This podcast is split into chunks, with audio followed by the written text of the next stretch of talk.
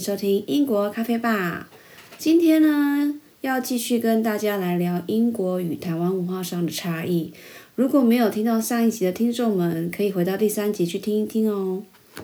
上次我讲了七点不一样的差异，那今天就从第八个开始讲。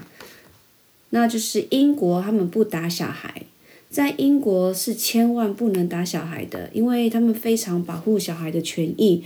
如果小孩因为受伤啊送去医院急诊室的话，当下的护理人员啊，只要觉得或是有怀疑小孩的伤口看起来不是单纯意外的话，他们会马上通报警察跟社工，然后会把孩子保护起来，不让父母带回家。听说会是观察几天来查看看，说到底是怎么受伤的这一个情况这样子。不过详细情形我不太清楚。毕竟我没有亲身体验过啦，那当然最好是不要咯。不过有听说过，所以才大概知道是这样的一个情形。这样，那像之前啊，我儿子他曾经也有送过急诊室两次，第一次是因为他的手肘脱臼，那第二次也是因为同一个地方又脱臼，之后医生就说是可能就变成那种惯性脱臼，所以要我们注意一下这样子。还好没有被怀疑有家暴，要不然真的很害怕小孩会被送走这样子。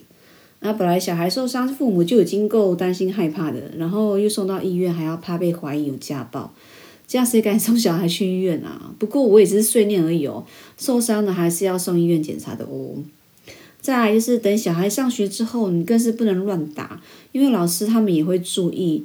但是说实在的，在我们台湾的文化里面，多多少少都会觉得说小孩不乖就是要打或是体罚等。还好我是不太打小孩啦。顶多就是打打屁股啦，弹弹耳朵这样子，但是随着小孩长大，也不会再去打他们屁股。我儿子现在是七岁，所以都是跟他讲讲道理，试着了解他，或是让他先自己一个人冷静这样子。我只能说，为人父母真的不是一件很容易的事情。我觉得生很简单，可是这个教就真的很难。诶我自己还在做那个摸索中，所以好再来。第九个，打饱嗝是一件非常不雅的事情。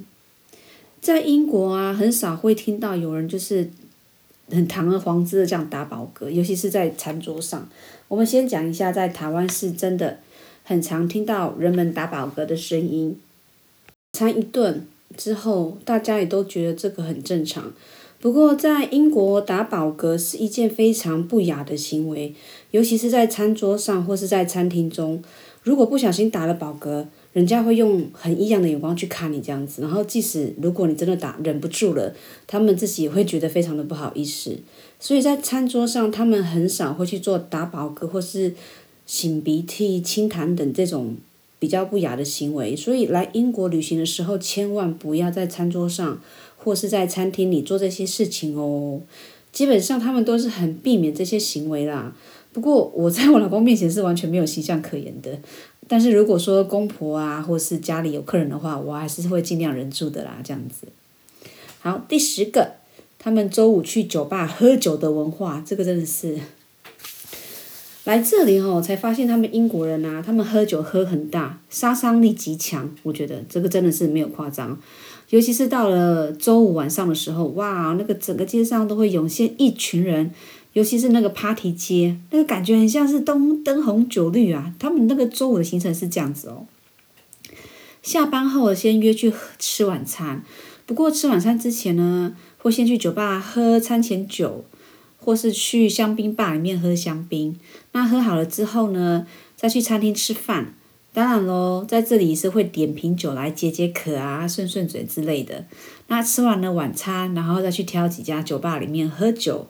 很奇怪呢，他们就不能待在同一个地方喝哦，就一定要换上好几家喝才爽，然后喝爽了才会心甘情愿的回家睡觉。啊，年轻人就更夸张，通常他们都会喝到挂，然后在街上闹事，或是喝昏到喝昏倒在街上。所以每当呃星期五的时候啊，就会发现有很多的警察在街上巡逻。然后在我们还没有生小孩之前，也是这样度过每个礼拜五的啦。不过就是每次礼拜五的时候都会很兴奋，但是我们不会就是喝到挂这样子，我们通常喝到午夜就会回家了，要不然喝到那个喝到挂在街上当尸体是非常是真的是年轻人的那个啊，我们不要了。对啊，啊，尤其是现在有了小孩之后，就没有在周五出门过，可能也是因为年纪大了，也受不了刺激。对啊，不过有几次去伦敦玩的时候啊，都会看到那个伦敦的街上啊，会出现这样的一个画面，那就是每个酒吧外面里面都围满了人，然后为什么人都在外面呢？那是因为里面都挤满了，所以都围在外面啊。那些人都穿着西装啊，打着领带呀，然后手上拿着一杯酒。在星期五的下午，大概三四点左右，每次看到，每次吓到，就心里在笑着说：“哎呀，伦敦的人可能压力特别大，然后也特别重，所以每个人在舒压解压他们一星期以来的压力吧。”不过这个画面真的是奇景之一，所以如果来英国玩的话，不要以为是发生什么事哦。为什么人都聚集在酒吧里面、酒吧外？然后其实他们就是在喝酒舒压啦，这样子。啊，第十一个写卡片的文化。在英国哦，他们有写卡片的一个文化，尤其是在生日的时候，还有节庆时，大家准备礼物之外呢，卡片也是一个很重要的环节之一。虽然我有时候也不太懂，因为卡片收到后啊，你放没多久，还不是给放到那个回收资源里面，感觉好像有点浪费哦。不过他们还是很注重卡片这一块的。那英国的卡片有千百种啊，生日卡、节庆卡、生宝宝啊、搬新居啊、谢谢卡、对不起啊、谢师卡、万用卡，还有祝你早日康复卡、结婚卡、订婚卡，然后结婚纪念、结婚纪念日卡，就反正就是有很多种啦。其他的我暂时也想不到了。还有每次到了圣诞节之前啊，我都要帮我儿子准备。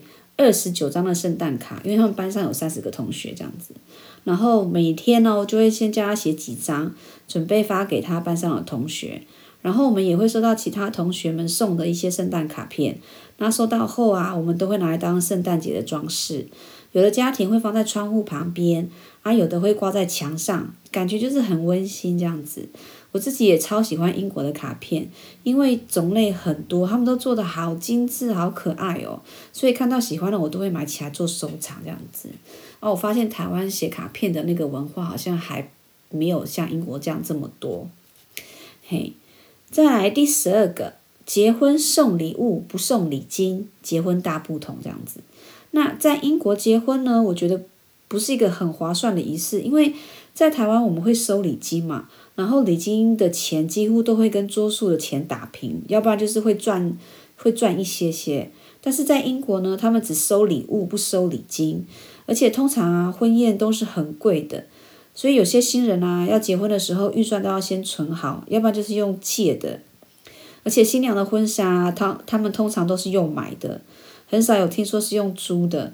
伴娘的礼服哦也是用买的，我不知道为什么要这样子，可能文化想法不同吧。想他们可能想说，就是人生结一次婚，礼服一定要，他们就是比较看重礼服，所以一定要用买的。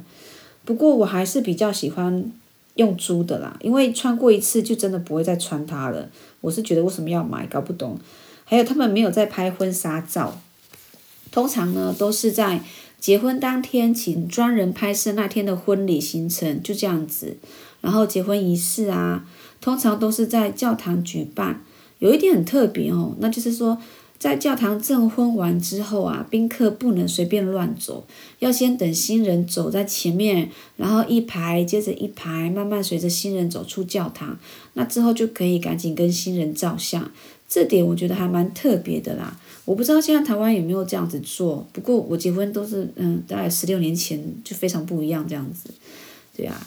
然后还有晚上的结婚派对啊，通常都会一直庆祝到午夜。真的超累的，说真的，参加过两次记忆犹新啊！而且参加婚宴都是要有邀，都是要有那个邀请卡出席的，没有的话呢是进不去的，因为也没有你可以坐的位置。那桌上的位置都是安排好的，所以邀请卡很重要。对哦，嗯，哦，还有一个就是要盛装出席，不可以穿的很随便，所以我都是穿小礼服去参加的。还有一点就是早上参加教堂的婚礼时，他们。女士们都会戴着帽子出席，不过为了简便啊，市场上都会卖那种有帽子造型的法式或法箍，很特别吧？好了，以上这些都是周宇觉得比较不太一样的文化差异。所以文化上的差异呢，我就讲到这里喽。我要跟你们说声再见啦！喜欢的听众们可以持续关注英国咖啡吧。谢谢你们的收听，我们下期再见，拜拜。